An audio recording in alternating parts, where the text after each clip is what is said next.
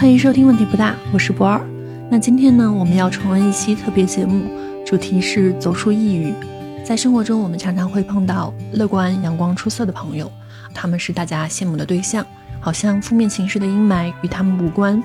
那我们的嘉宾小南呢，他也曾经是这样的一位代表。在两年前，我和迟迟邀请到小南分享他的故事，他为何会在高中阶段陷入抑郁，又如何通过外界的帮助和他自己的努力。从抑郁症当中走出来，在这段艰难的旅程当中，小南成长了很多。她发现心理学的手段非常非常有效，而抑郁呢也是一个很重要的问题。因此，在大学里面呢，小南就修读了心理学。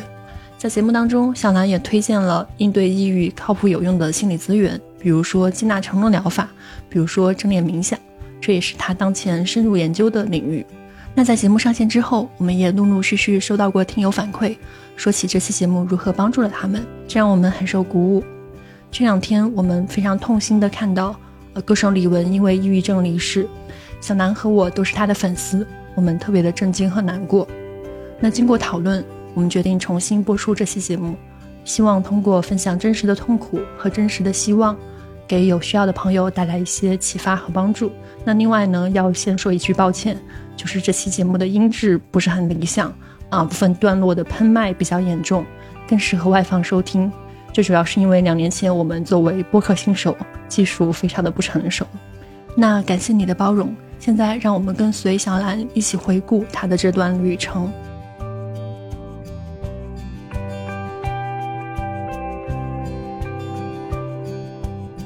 嗯，我大概是高二的时候抑郁的。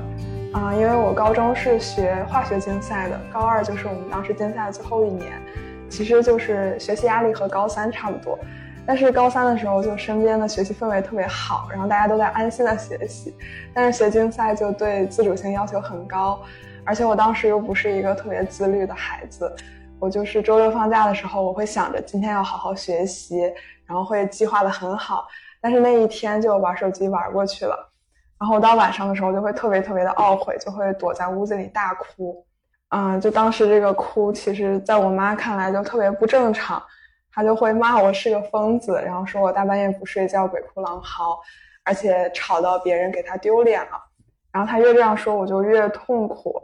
然后之后有一段时间，我就发现自己早上起来就会莫名的心情不好，早上坐在床上就是连床都不想下去，不想开始新的一天，然后心情很差。所以我自己就觉得不太对劲，就想和我爸妈说一下要去做心理咨询。然后我当时主要的症状就是一个是抑郁心境，然后还有一个就是我当时对生活中一些很有意思的事情失去了兴趣，还有一个很明显的就是会有特别强的愧疚感，就如果我有一天没有学习，就会特别特别愧疚。还有一个抑郁的生理性的症状就是我早上会症状比较严重，然后晚上可能会好一点。对。然后我也可以在这里介绍一下，一般来说，抑郁的症状可以有这么几条：第一个是抑郁心抑郁心境；第二个是对过去感兴趣的活动或爱好失去兴趣；然后还有比如说反常的体重减轻或增加，就是我吃的食物的量没有变化，但是体重会变化；还有就是睡眠问题，入睡困难或睡眠过多，以及精力减退，感到疲劳。还有很重要的是感到无价值感和愧疚感，再有一个就是难以思考、集中注意力或做出决定，然后还有一个很典型的就是会考虑一些死亡与自杀的问题。然后我就是占了这个症状里面的几条。听小兰这一段，有一个很好奇的问题，当时是感觉很心情不好，然后也不想起来上学，不想继续学习。当时你是怎么意识到自己可能需要心理咨询的？印象里面很多人觉得自己心情不好，我还能扛，我不需要吃药，不需要别人帮助。但是你当时是有什么样的思考，让自己觉得需要心理咨询？其实我当时对心理咨询也没有特别明确的理解。我是因为早晨起来的时候会莫名其妙心情不好，我当时觉得非常的可怕，就是这个情况很很吓人。嗯，因为当时还是很明显的，就是我早上起来没有什么事情，我从梦境中恢复过来，我就会发现自己，嗯，心情很差，就做什么事情都没有兴致。我就觉得这种状况其实已经很影响我整个人的状态了，所以我就想去试一下有没有心理咨询。而且其实我当时对心理咨询也没有很了解，我以为心理咨询不是像我现在理解那种自我探索、自我成长的地方，而是一个减压的地方，就像是现在的那种蹦床馆。我以为心理咨询可以，嗯，有一个屋子可以让我去减压，可以去喊啊，或者就去蹦啊这种。我当时就不是很了解心理咨询，我就去问了我妈，我爸妈知不知道？但我爸妈也不知道。但他们提供了另外一个解决方案，就是去精神病医院，所以我当时就去了安定医院。非常非常硬核的伯父和伯母。当时他们叫你去精神病医院，精神 其实是精神专科医院。有有猜到自己可能是什么问题吗？当时我就觉得我应该是心理还有精神方面有些问题嘛，所以我当时去安定医院也没有特别的抗拒。就是我在去这个医院之前，我是没有觉得自己的问题有什么奇怪的，我也觉得我应该去这样一个精神类问题的医院。那后来去了安定医院又发生了什么？医生是怎么跟你讲的？嗯，当时我爸妈就挂了一个专家号，然后我就和医生讲了一下，大概陈述了一下我的问题，就我之前说的那些，然后医生他就很肯定的跟我说，我这个就是抑郁症。他就安排我做了一些量表，然后现在记得是抑郁量表、焦虑量表、人格障碍量表，还有一个智力量表。最后我的诊断是轻度抑郁，然后医生给我开了一个月的药。然后我当时吃完药之后，那一个月没有太多的感觉，就是心情早上起来心情不好这个问题会有比较大的改善。后面我也没有继续去复诊了。因为我觉得我当时没有太被这个医生重视，但是也可以理解，因为医生是一个很大的专家，他可能看的是一些很严重的问题。嗯，所以就是我的我的依从性没有那么高，我就吃了一个月的药，我就脱落了。然后最后是随着压力大那个学期结束，我状态就好了一些。然后上高三了，就情况也稳定了一些。但是其实我当时心里的一些问题，一些。啊，认知扭曲是完全没有解决，是我到大学的时候才开始解决这些问题。就是我一直以来学习成绩还不错，所以当我在生活中的其他方面，比如说人际关系上，然后还有啊外貌上，就外表上这些方面，我感觉自己特别没有价值的时候，就会去追寻在学习上提升自己的价值。所以当时我的生活的那个天平就是完全倾斜，完全倾斜到学习上，我就会觉得我只有学习好，才能是一个有价值的，才值得在这个世界上生活着。所以我就会把学习看得特别重要，就有点强迫性学习。我觉得学习是生活中唯一的一件事情。然后如果我有一点时间不学习，就会特别特别的愧疚，就会觉得自己整个人就完蛋了。我脑子里出现了一个画面，嗯，我的高中可能也挺像的，所有的时间都要花在学习上。我印象特别深的是，到周六周日的时候，大家都在休息，我看着我的书桌，就坐在那儿，感觉应该休息，但是完全放松不下来。我特别强烈的觉得，我还是要把所有的时间用来学习，否则就是无法放松，这很难受的一种感觉。对对对对，我我完全就是这样。低价值感作为抑郁的一个重要的诊断标准，或者说症状，其实真的还挺核心的，以及它印证了我们对自己的一个感觉：我们无论如何都觉得自己是很糟糕的，甚至形象化的去描述，好像感觉身体里面是烂掉的，从里到外的是糟糕的那种烂掉的感觉。我觉得有一个，嗯，对我这个状态有恶化因，有恶化的。推动作用的就是我妈对我的态度，嗯，然后我在听我其他抑郁的朋友或者，嗯，其他正常的朋友，我觉得他们都有讲到，就是他们父母对待他的态度，好像都是这种有条件的爱，就是只有当我们学习好的时候，父母才会爱我们，然后会对我们宽容，然后如果学习不好的时候，就会，啊，我妈就会骂我，甚至打我。然后，如果我想出去玩放松一下，她就会说：“你上次考的那么差，你怎么还想着出去玩？”我就觉得我在这个家里，我不是一个孩子，我是，嗯，为了被我妈塑造成的，要满足她的那些期待才能被她爱。然后我在这个家里就不能像孩子一样去放松，然后去出去玩儿。然后我只有学习好的时候才可以做一个孩子。所以我觉得家庭环境是让我整个抑郁状态恶化的很重要的原因。其实心理学上有一个名词，刚才小兰也提到了，就是无条件的爱。妈妈们，具体来说是焦虑的妈妈们，可能会特别的需要孩子们完成一个什么成就。而孩子们感觉到的是，只有我达到了这个成就，我才可能是一个被爱的人，才可能是一个好的人。让我想起了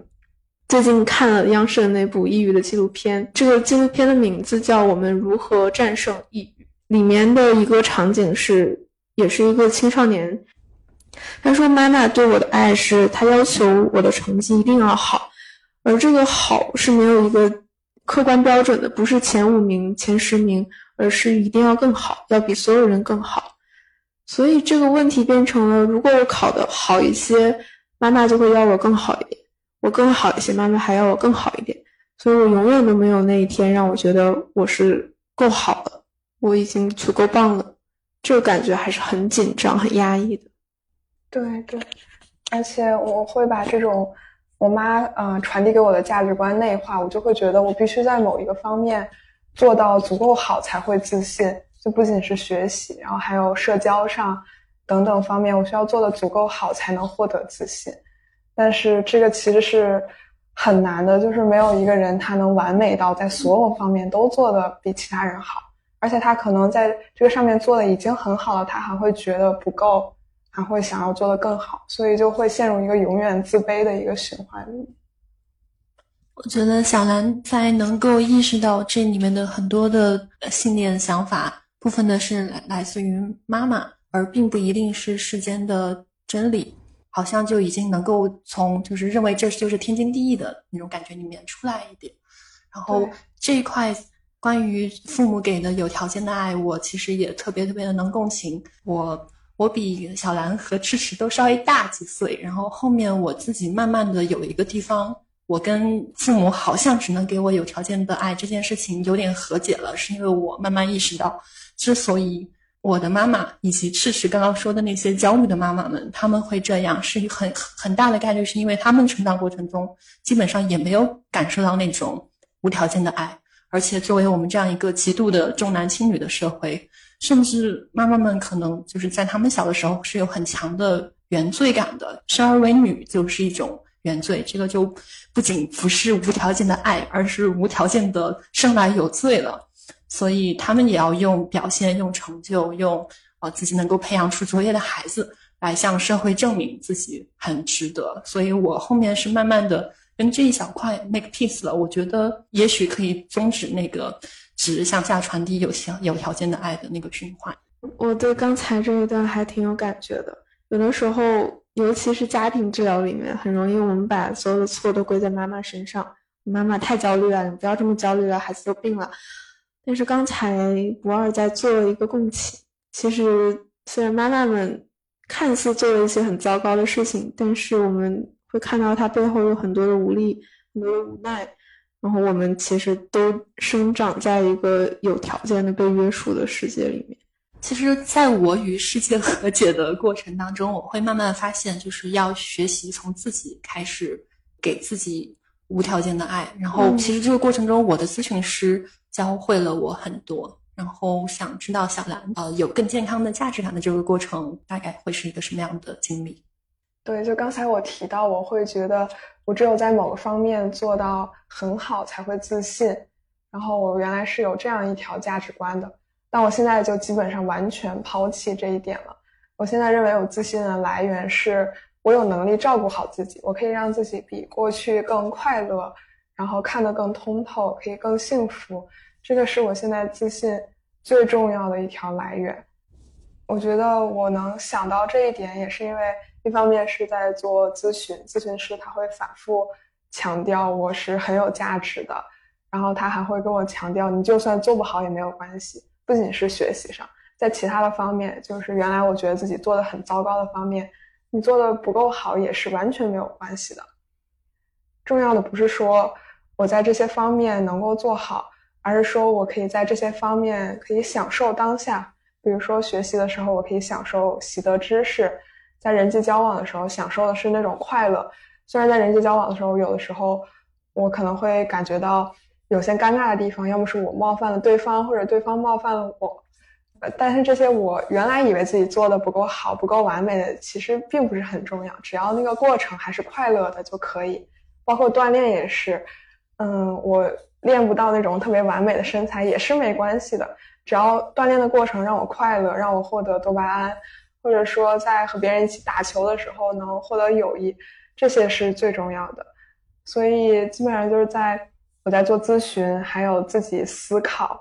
的过程中，我才意识到最重要的自信来源就是自己有能力照顾好自己，而不是说能做得很好。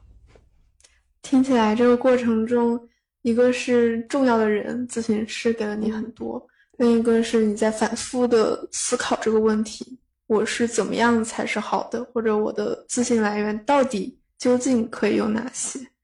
好像是从原来的单独的学习这一个维度拓宽了很多，社交、运动各个方面，真的挺有希望感的那种。我感觉从小兰刚刚的描述里面，还听到了一条主线，就是我们把那个积分牌，把赛场上的那个积分牌，从外界的主流塞给我们的，变成了我们内部的内心的一个积分牌。我来决定什么东西是对我最重要的，我来决定做到了什么样子，我觉得是对自己满意的、有价值的，就感觉是把命运重新握回了自己的手中。就关于积分牌这个比喻，让我想到抑郁的另外一个症状是内疚或者是愧疚。经常觉得没有达到外部的要求，或者是让别人难受了、生气了，自己感觉很内疚。这其实也意味着我们把自己的评价标准放到了外部，我们永远都在看外面对我们的评价是什么样的。就这个收回权利，真的一点都不大，很重要。想问一下，你觉得在自己在咨询的过程当中，有什么是特别能够帮助到自己的？有没有一些启发的瞬间可以分享给我们？嗯。我觉得首先最大的帮助，嗯，是我觉得咨询师是我从小长到大唯一一个给我无条件接纳和支持的人。就每一次在咨询室里，我都感觉到特别的安全。然后我想说什么样的观点，他都不会评判我，他都会努力的去理解我。这个是让我特别感动的地方。我觉得这种我和咨询师的关系对我来说就是一种滋养。还有一个是我印象很深的，我的第一个咨询师，他会去挑战我的很多想法。嗯，其实当时我是很震惊的，就是他会啊，比如说问我，如果你嗯想要在其他方面也获得自信，那你为什么不去把那些方面提升一下呢？而是一定要在学习上更自信，做得更好来补偿。然后这个是当时对我的一个挑战。我的咨询师他就会挑战我的很多想法，然后我觉得这个是这种挑战，它需要建立在我和他已经比较相互信任，我比较依赖他的一个基础上，他可以给我这些挑战，并且这种挑战可以真的撼动我，让我觉得我会关于这些想法回去再思考一下。所以我从基本上上了大一开始，一直到现在有快四年了，然后一直在不间断的做咨询，然后我觉得咨询。就像刚才我说的，一方面给我很大的情绪的滋养，还有一方面就是这种情绪的滋养，它也教会了我要怎么去自己接纳自己。因为其实原来在我原来的生活环境里，我觉得是没有人特别特别无条件的接纳我的。但是咨询师做到了，他就给了我一个模板，告诉我我自己要怎么无条件的接纳自己。然后还有就是咨询师他总能提提供一些新的视角。然后他也会有的时候，嗯，会在我们关系比较安全的时候，会挑战我很多东西。有的时候，甚至我觉得他说的有点太过分了。但是那些挑战的，我后面在回想的时候，我会发现，其实是在撼动我心里的那些长久形成的非理性信念的岩石。他在把那些岩石找到一些石缝，通过把这些石缝越撑越大，把这个岩石彻底的挤破，就像这样的一个感觉。对小兰刚刚提到的这种，就是在咨询当中，在这种基本的安全感建立之后，咨询师会发出来的这个挑战，好像有一个名词叫做面质。然后小兰刚刚描述的时候，我的脑海中就浮现了很多我的咨询师面质我的场景。对，真的是在那种状态下突然间获得的那种成长，就感觉像是啊种子发芽的时候把那个种皮冲破了的感觉。对，嗯，而且我觉得我咨询师他不仅是在面质我，我觉得。他真的就是种下一颗种子，我之后也会自己面质自己。我之后想到了我的一些，我觉察到自己的一些非理性信念，我也会去自己挑战自己。就是我觉得我现在一些很健康的行为模式，都是从我咨询师上学到的。就是我觉得是真的是他那个人在影响我这个人这种感觉，所以我非常感谢我的咨询的经历。嗯，咨询师都是好妈妈。对。嗯，当最开始的时候，小兰说你的咨询师是从小到大唯一一个给你无条件的爱的一个人，确定吗？开始面质，有没有其他的人曾经给过你类似的感觉？就说到这儿，就想起了我的前男友。嗯，我的前男友他当时在恋爱的时候也给我特别多接纳、支持和鼓励。他会反复跟我说我很棒，然后我觉得我从小，尤其是在我父母，然后在我朋友那里，还是很缺少这种接纳和支持的，所以当时那段关系也让我特别特别的依赖他。后来我们因为一些其他的原因分手了，我就突然有一种，嗯，我在沙漠中遇到了这样的爱的海洋，然后这个爱的海洋给我很多了很多的滋润。但是突然，这个海洋就从我身边被抽干，我又重新被抛弃回沙漠，这种感觉就会比我原来一直在沙漠里走还要痛苦，因为我已经感受到海洋是多么的美好了。所以我在分手之后，嗯，也是很痛苦。就是虽然之前我在做心理咨询的时候解决了一些个人的议题，但是经历了这一次分手的创伤，又让我重新做回了心理咨询室。然后开始对着我的咨询师哭，对着我的咨询师不拉不拉不拉说一个小时，然后就是咨我的咨询师他就会陪着我，他会陪着我，让我痛痛快快的把自己悲伤哭出来，因为我感觉我只有在咨询室里面去表达自己的痛苦，才是能被接住的，然后才是安全的。还有我会和他讨论，嗯，这段感情对我意味着什么，我的爱情观会有什么样的变化。所以这是我嗯近一年之内遇到的一次创伤吧，就是也和我过去的经历有关。所以我觉得我原来小时候受到的那些有点算创伤的东西，我其实一直没有完全康复。但是我很感谢我每次问题爆发的时候，都有一个咨询室可以让我过去哭。对我有一点想联系一下我们今天的主题，听起来好像。这个关系和抑郁还是有一点，至少是这个创伤本身和抑郁是相关的，是最开始抑郁的那个伤疤，在之后的关系里面又浮现了出来，而你在这个过程中还在不断的去疗伤，对这种感觉，是的，是的，就是我感觉我在，呃，处理自己高中时候遇到的一些问题，如果它的难度是十的话，然后我觉得我把这些。等级为十的问题处理完，我对自己特别的自豪。但是又恋爱的时候，因为恋爱其实对方是我难以控制的一些因素，然后又在，嗯，所以其实恋爱恋爱和分手时候遇到的问题，我觉得可能有一百那么强。所以其实我觉得我一直还是走在疗愈的这条路上的。然后有的时候我觉得我已经彻底好了，但是第二天就遇到了一个事情，然后我又回到了咨询室里面。好可怕，有一百这么强，我被震惊到。就是刚分手的那一段时间还是很强的，但是，但其实我刚分手的时候就有一个信念是没有关系，我有我的咨询师，然后我之前处理过一些可能没有这么呃强烈的一些问题，但是只要我把那些处理过，所以这个问题我是还是对自己有些信心，我也可以处理好的。然后现在也证明了我可以处理好。我觉得就是，我觉得我自己慢慢长大的这个过程，会对自己处理问题的能力越来越自信。然后，嗯，遇到再大的问题也会觉得没关系，只要我是可以去解决的。我感觉在小兰的这种不断升级打怪、变得越来越强大的过程当中，咨询是一个很好的社会支持的支持源。呃，可能可能有一些人群当中的幸运儿，他们特别的幸运，他们在这个很很早的时候，在这个原生家庭里面就有了呃这种很很稳定的安全感，很好的支持源。但是那个时候没有的话也没有关系，我们还有像妈妈一样的咨询师，重新再被养育一遍。对，就说到这个，我有一个想额外补充的，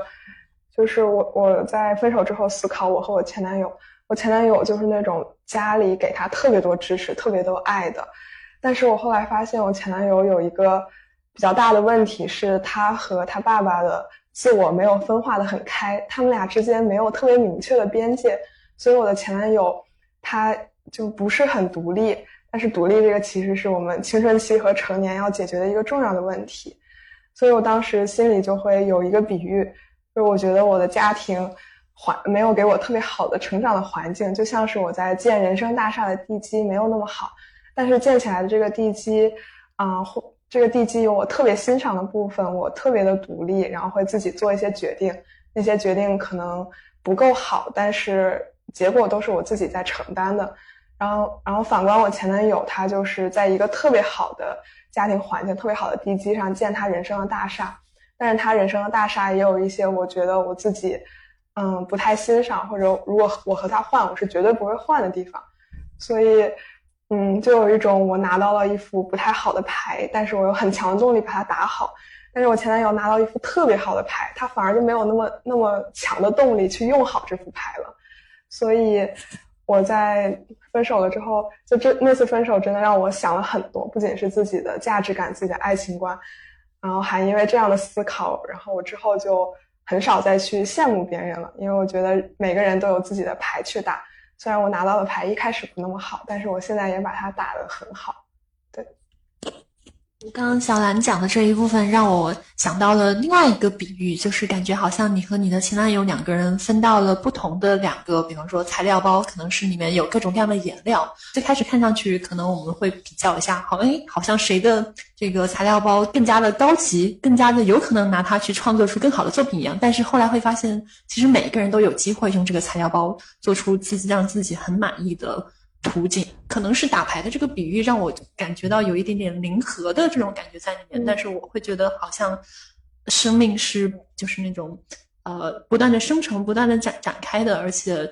小兰和感觉前男友也是很优秀的哟，都是都是有能力去把自己的生命描绘的非常的璀璨和让自己满意的。对对，我也觉得这个比喻会更好一些，因为其实我现在也不会说比较两副牌谁打的更好。而是说两副牌都有让人很欣赏的部分，然后我自己让自己欣赏的部分我是很喜欢的，所以也会放弃了这种比较，会觉得人生就是过好自己的就好了。啊，刚刚小兰分享了，就是包括医疗体系还有这个心理咨询的体系给到自己的帮助。那么，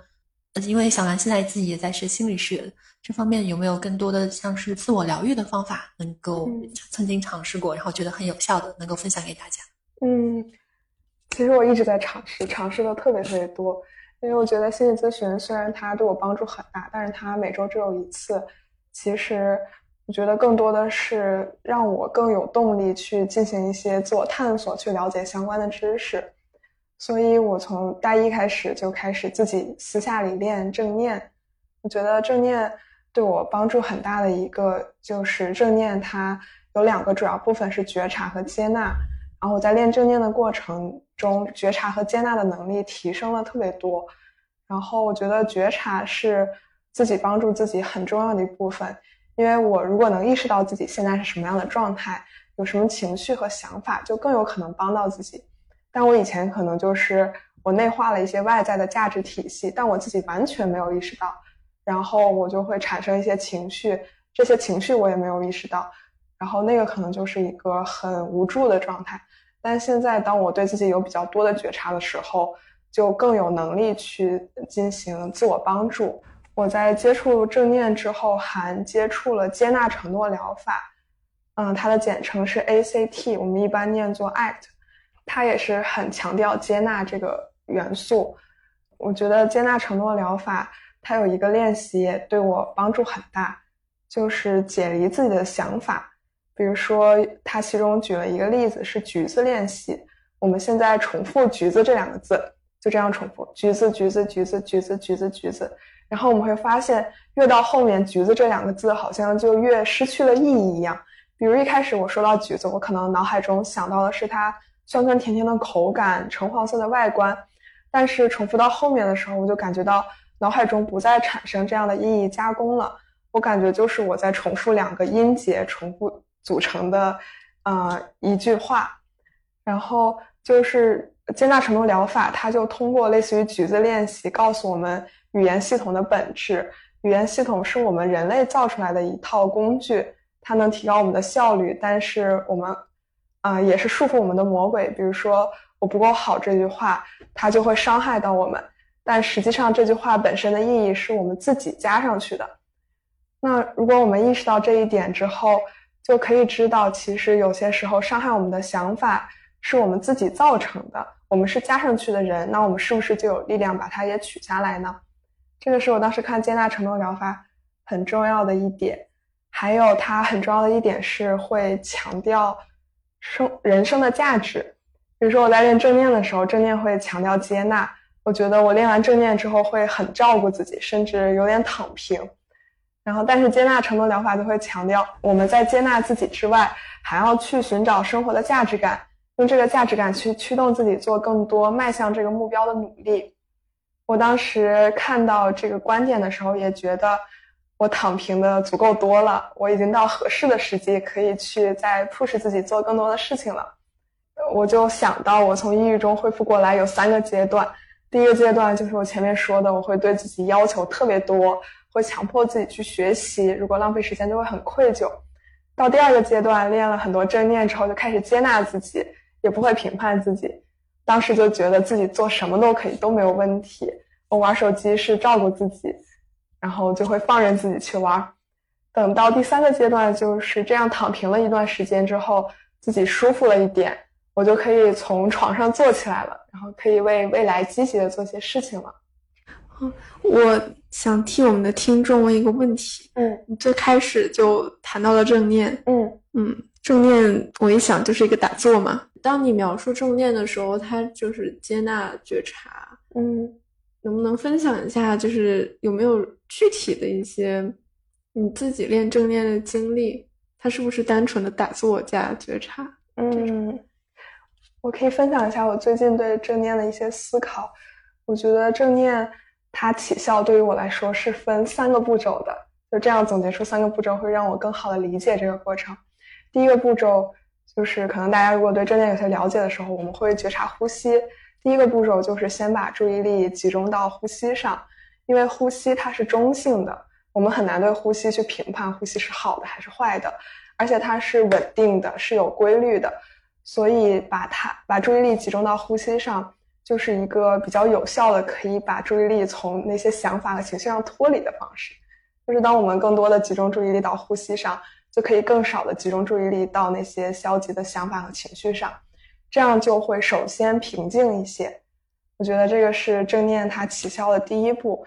然后也有很多人在练了正念之后跟我说，他们更放松了，更平静了，睡眠更好了。我觉得就是因为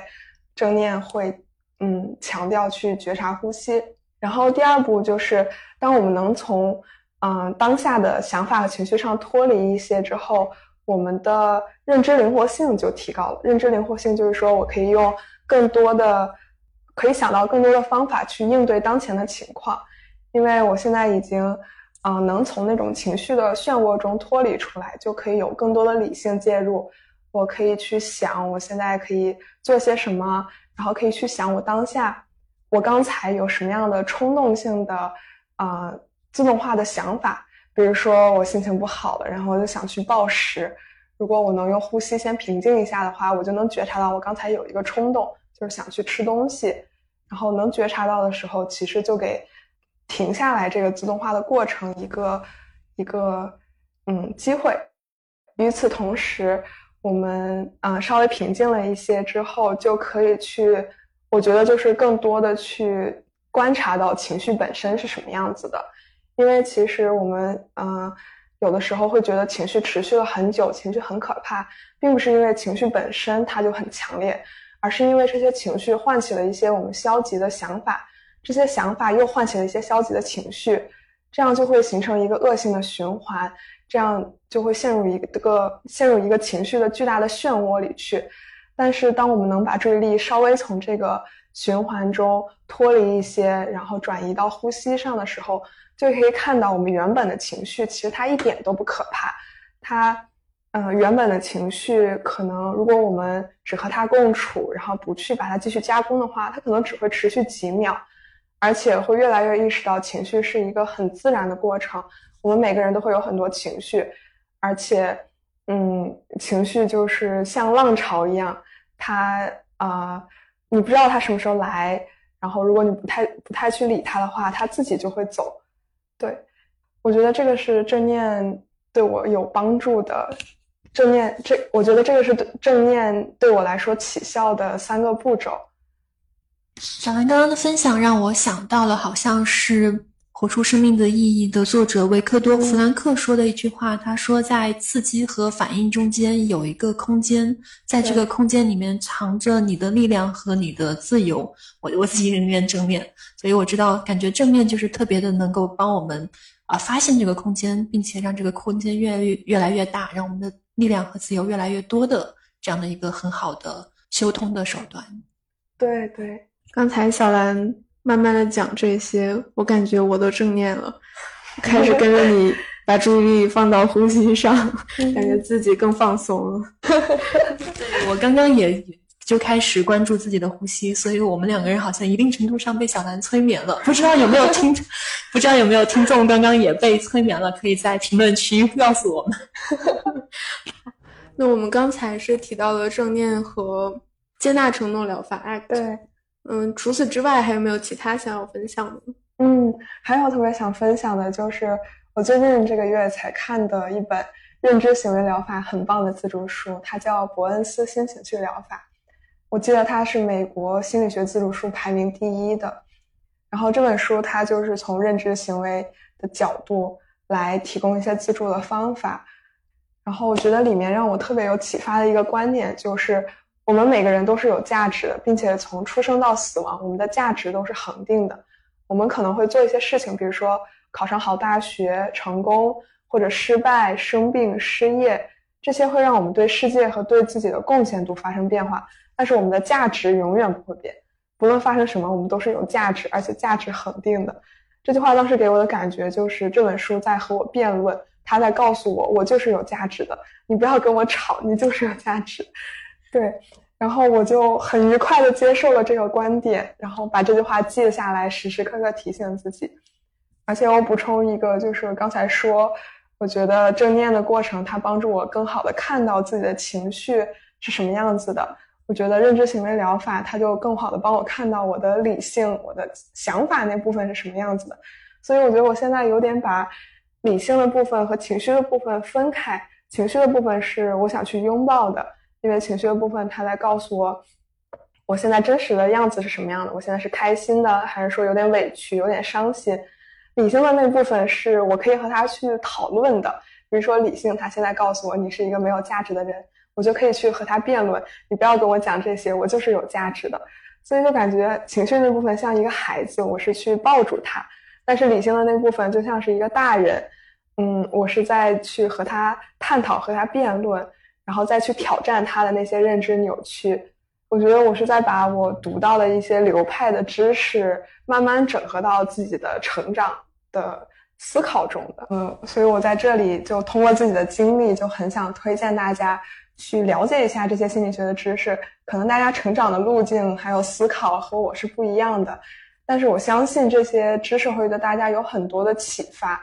包括。像我提到的这几个疗派，认知行为疗法、接纳承诺疗法，还有正念，他们都是有很多实验证据证明，可以在很大程度上改善大家的焦虑和抑郁的状态的。小兰的这个分享也让我想到了，就是我们这个节目为什么会叫做“问题不大”。其实今天我们整体讨论抑郁的这个基调还是比较偏欢快乐观的，特别是小兰也曾经战胜了抑郁。我们三个在座的人是知道抑郁是有很多行之有效的去治疗它的方法的，但是另外一方面，它其实也挺沉重的，可能对于有些人、有些情境来讲是一个挺难的问题，是一个挺大的问题。之所以我们这个节目还敢叫问题不大，就是因为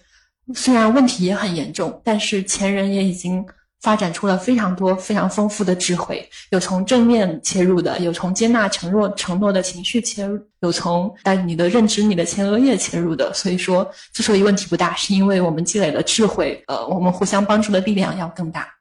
我们的口号叫啥来着？只要思想不滑坡，办法总比问题多。突然升华了。那今天小兰是作为抑郁症患者本人出现在了节目里面，我想到我有一些朋友也是处在类似的困境之中。那当我以朋友的身份出现的时候，其实我会有些困惑，有一些无助感。不知道对这个问题，小兰觉得作为抑郁症的朋友或者家属，觉得他们要怎么做才比较合适，才能真的帮到抑郁症患者？嗯。我可以说一下我自己很主观的观点。我觉得，在我抑郁的时候，我希望朋友和家人做的就是陪伴我去就医，然后不要对我的想法，然后我的状态有太多的评价。我觉得基本就是，嗯，如果他们能陪伴着我去做比较好的治疗，去看医生，做一些诊断，去做心理咨询，我就已经非常非常非常感激了。我觉得这个就是他们。嗯，力所能及的帮到我，并且感觉到没有什么歧视我的一些行为。嗯，提取一下关键词是陪伴。嗯，至少是在求医问药这个阶段，希望能支持自己，陪同自己。对，而且我希望他们，嗯，这样说可能有点奇怪。我希望他们不要太多干预我自己康复的过程，因为我觉得我妈可能会。就比如说我妈，她可能就会说：“我已经为你做这么多了，你怎么还不好？”我理想中，我希望我妈妈不要说这些。如果我还不好，就继续陪着我看医生。我希望是这样。我想起了网上一个表情包，呃，就是铺一铺一条路，然后咨询师非常小心的把每每一块都抹得很平，然后家人一回来，像一只猫一样把它踩得支离破碎，踩得稀烂。就是好像，当我们还在家里的时候，这个治愈的过程会有些困难。当我们回到家里，又回到原来的环境里，应激源又出现了，好像要回到老路上。对，是很困难的一事情。今天也在思考家庭的这个事情。我觉得我和我父母的很多互动模式是经过很多年固化下来的。虽然我现在已经有很多成长，我也能稍微控制自己的情绪，但是回到那个家庭的。环境下，我觉得我那种互动模式又会被唤起了。这种互动模式还是很根深蒂固、很难清除的。所以我也说，我觉得自己还在成长的路上。我不知道自己能不能克服这种互动模式，或者说和这种互动模式共处。对，就补充一下，这个互动模式可能就是那种很消极的。比如说，我听到我父母说什么样的话，我就会突然情绪特别的低落，或者特别的烦躁。我觉得这个还是需要我去做更多努力的。可以举个例子吗？嗯，就比如说我妈，她会对我特别挑剔。嗯，我经常自己待在学校里面，然后偶尔见一次她，她就会把我全身上下全挑剔一遍。她会跟你跟我说，我的牙要好好戴保持器，要不然会变形。跟我说你今天穿的衣服太显老了，然后会说你这个头发剪的。嗯，不整齐，类似于这样，他会挑剔我特别特别多的东西，然后我每次听到他这样的挑剔，我会突然就变得很愤怒，就是这种愤怒，我觉得，嗯，是我有些难控制的，因为如果是其他人对我挑剔，就即使是我很好的朋友对我挑剔，我可能都不会这么愤怒，但是我和我妈就感觉就是一种固化的互动模式了，对。对，而且还有一种感觉，是最亲密的关关系里面藏着我们最激烈的爱与恨与渴望的那种感觉。对，刚刚刚刚小兰分享说妈妈会说的那些评论的时候，我一下子我的焦虑值也开始爆掉了。我我是性别互换的，我爸会对我很挑剔啊，你今天皮肤不好，你今天体型啊，快去锻炼，身材不行了，嗯，很多事情。我问你今天房间又打扫的不干净，嗯嗯，太上头了。对，尤其是我当时疫情在家，我那段时间还有一点暴食的问题嘛，会吃的很多。然后我妈每顿饭基本上都对我有些不太好的评价，她就会说：“你怎么又吃这么多？”或者说：“你怎么还不去减肥？你都已经这么胖了，比以前胖了这么多。”然后就让我暴食康复的路越发的困难。包括小兰说的这一段，嗯，在家庭里面有那种比较固化的模式。然后，其实某种意义上是很勇敢的。小兰在解决自己的问题上面，可能慢慢的，因为你在变化，所以你就回头去让那个魔术变得松动，然后变得灵活。虽然它原本非常的顽固，但是它。更多的往可能小南希望的方向、更健康的方向去扭转呢。我会想到，好像我不知道之前看是哪一位咨询师，maybe 是李松蔚说的，就是好像一个家庭里面经常是最小的那个孩子、最小的那个成员，他很勇敢的去。为整个系统去找一条新路，所以可能像小南刚刚说的，妈妈在不断不断的挑剔的时候，她可能每天看自己的时候，也都是这样的一个挑剔的目光。可能她内心也是有很多痛苦的，但是她没有更好的手段了，她可能还不知道正面 ACT、CVT 等等这些智慧。这个家族就派遣了一个任务给最小的这个成员，然后以抑郁为一个契机，让你去探索出一条新路，为整个系统去找到一条新路的这个感觉。可能今天的听众里面有很多自己会有的时候受到抑郁的困扰的那个人，那么我也想分享一下刚刚说的这段话，就是那很有可能其实你是承担了这个系统里面的一个重担。我觉得大家要知道自己。是一个勇敢的、富有使命的这样的一个人，对对对，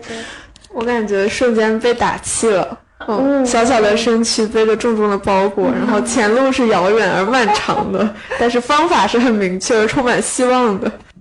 那么，我们作为一档新的栏目，现在也在试一试，更多的能够看看怎么样给大家提供到帮助。然后，我们新想到的一个小的。呃，给大家的 bonus 可能是每期希望能够在结尾的地方给大家一个可以马上去实践的小技巧。那么今天就邀请小兰作为一个心理学现在的学生、未来的从业者，向大家分享一个能够立马来做的小技巧。好，我想和大家分享的就是在接纳承诺疗法里面，啊，如何和自己的粘性思维解离的方法。因为这个方法，我当时第一次听到，上手特别快，而且对我来说起效也很快。那我先和大家介绍一下粘性思维，它有什么特征？首先，粘性思维它是非黑即白或者消极的，而且极具煽动性。第二，粘性思维会鼓励我们去回避面对内心体验或者那些引发体验的生活场景。第三，粘性思维以我作为描述主体，这会给我们造成一种印象，认为自己宣称的这些事实是。呃，无可争辩的，这是最糟糕的一点。粘性思维，比如说，我是一个糟糕的人，我永远都没有办法获得爱，我高考考砸了，我的人生完蛋了，我又被男朋友抛弃了一次。然后，我想在这里和大家分享的方法，就是和刚才提到的那个橘子练习有点类似。是我们可以用一种奇怪的方式把这种粘性思维表达出来，比如说，我觉得我又被男朋友抛弃了这句话，我可以用生日快乐歌的音调去把这句话唱出来。对，大家可以尝试一下，可以唱一下吗？我唱一下，就是啊，祝你生日快乐，我男友抛弃我了，对，就类似这样。呃，那我也解离一个我的年轻思维，现场是，这是什么现场奇观？我觉得我要完蛋了，嗯，对，我也要完蛋了，就是这个唱出来，首先它很幽默，我觉得幽默就是抗争抑郁的一个很重要的方式，它是一种黑色幽默。还有一个就是，当你用这种奇怪的方式把这个想法唱出来。你就会发现，就像我刚才提到的，语言体系是多么的有意思。它，当我们用一种正常的语气去表达它的时候，它特别有杀伤力。但是我们也是有力量去用一些奇怪的方式把它表达出来的。这个时候你就会意识到，其实语言只是你自己创造出来的，你可以控制怎么去表达它，你也可以控制不去被它所影响。所以这个就是这个方法特别巧妙的地方。对，然后我我刚才可能没有说，我想在这里给大家推荐几本自助书，就是接纳承诺疗法。我自己看的自助书是《拥抱你的抑郁情绪》。自我疗愈的九大正念技巧，虽然它听起来有“正念”这两个字，它但它确实是接纳承诺疗法的自助书。还有我刚才提到的认知行为疗法的自助书，伯恩斯新情绪疗法。然后，如果大家对心理咨询的过程感兴趣，我还推荐两本书，是《蛤蟆先生去看心理医生》和《或许你可以找个人聊聊》。然后还有一些对我很有帮助的书，比如说《依恋的形成》。嗯，亲密关系、被讨厌的勇气这些书，对，所以就是在这里和大家分享一个接纳承诺疗法的小方法，还有几本自助书。对，那这个书单回头大家可以在 show notes 里面查看到。然后我也推荐一本书，是我当年念正念的时候无意中碰到的，它叫做《八周正念之旅》，好像其实它是 MBCT，就是嗯正念里面专门去治疗抑郁的一套疗法的那个 workbook，呃行动手册，所以它写的是特别的通俗易懂、清晰，而且是有配套的那个正念的音频练习的，非常的适合没有任何基础的人去阅读和了解正念。那我感觉是对新手最友好的一套正念书籍。在节目的最后，也是放送一下我们的吃药小 tip。一旦和医生确认开始吃精神类药物，需要注意不可以擅自停药。开始的一个月左右，要观察自己对药物的副作用、副反应。即使自己的症状已经非常轻微了，也不可以擅自停药，因为医生很可能会告诉你。是要有一个稳定期、维持期，症状结束后的几个月内依然要坚持服药，否则会很容易复发的哦。感谢大家的收听，也欢迎大家在我们的节目后台留言，或许你有类似的感受或者类似的经历，也欢迎给我们的分享。最后，我们的节目也非常欢迎大家将自己的经历投稿到邮箱里。那我们就到这里啦，拜拜。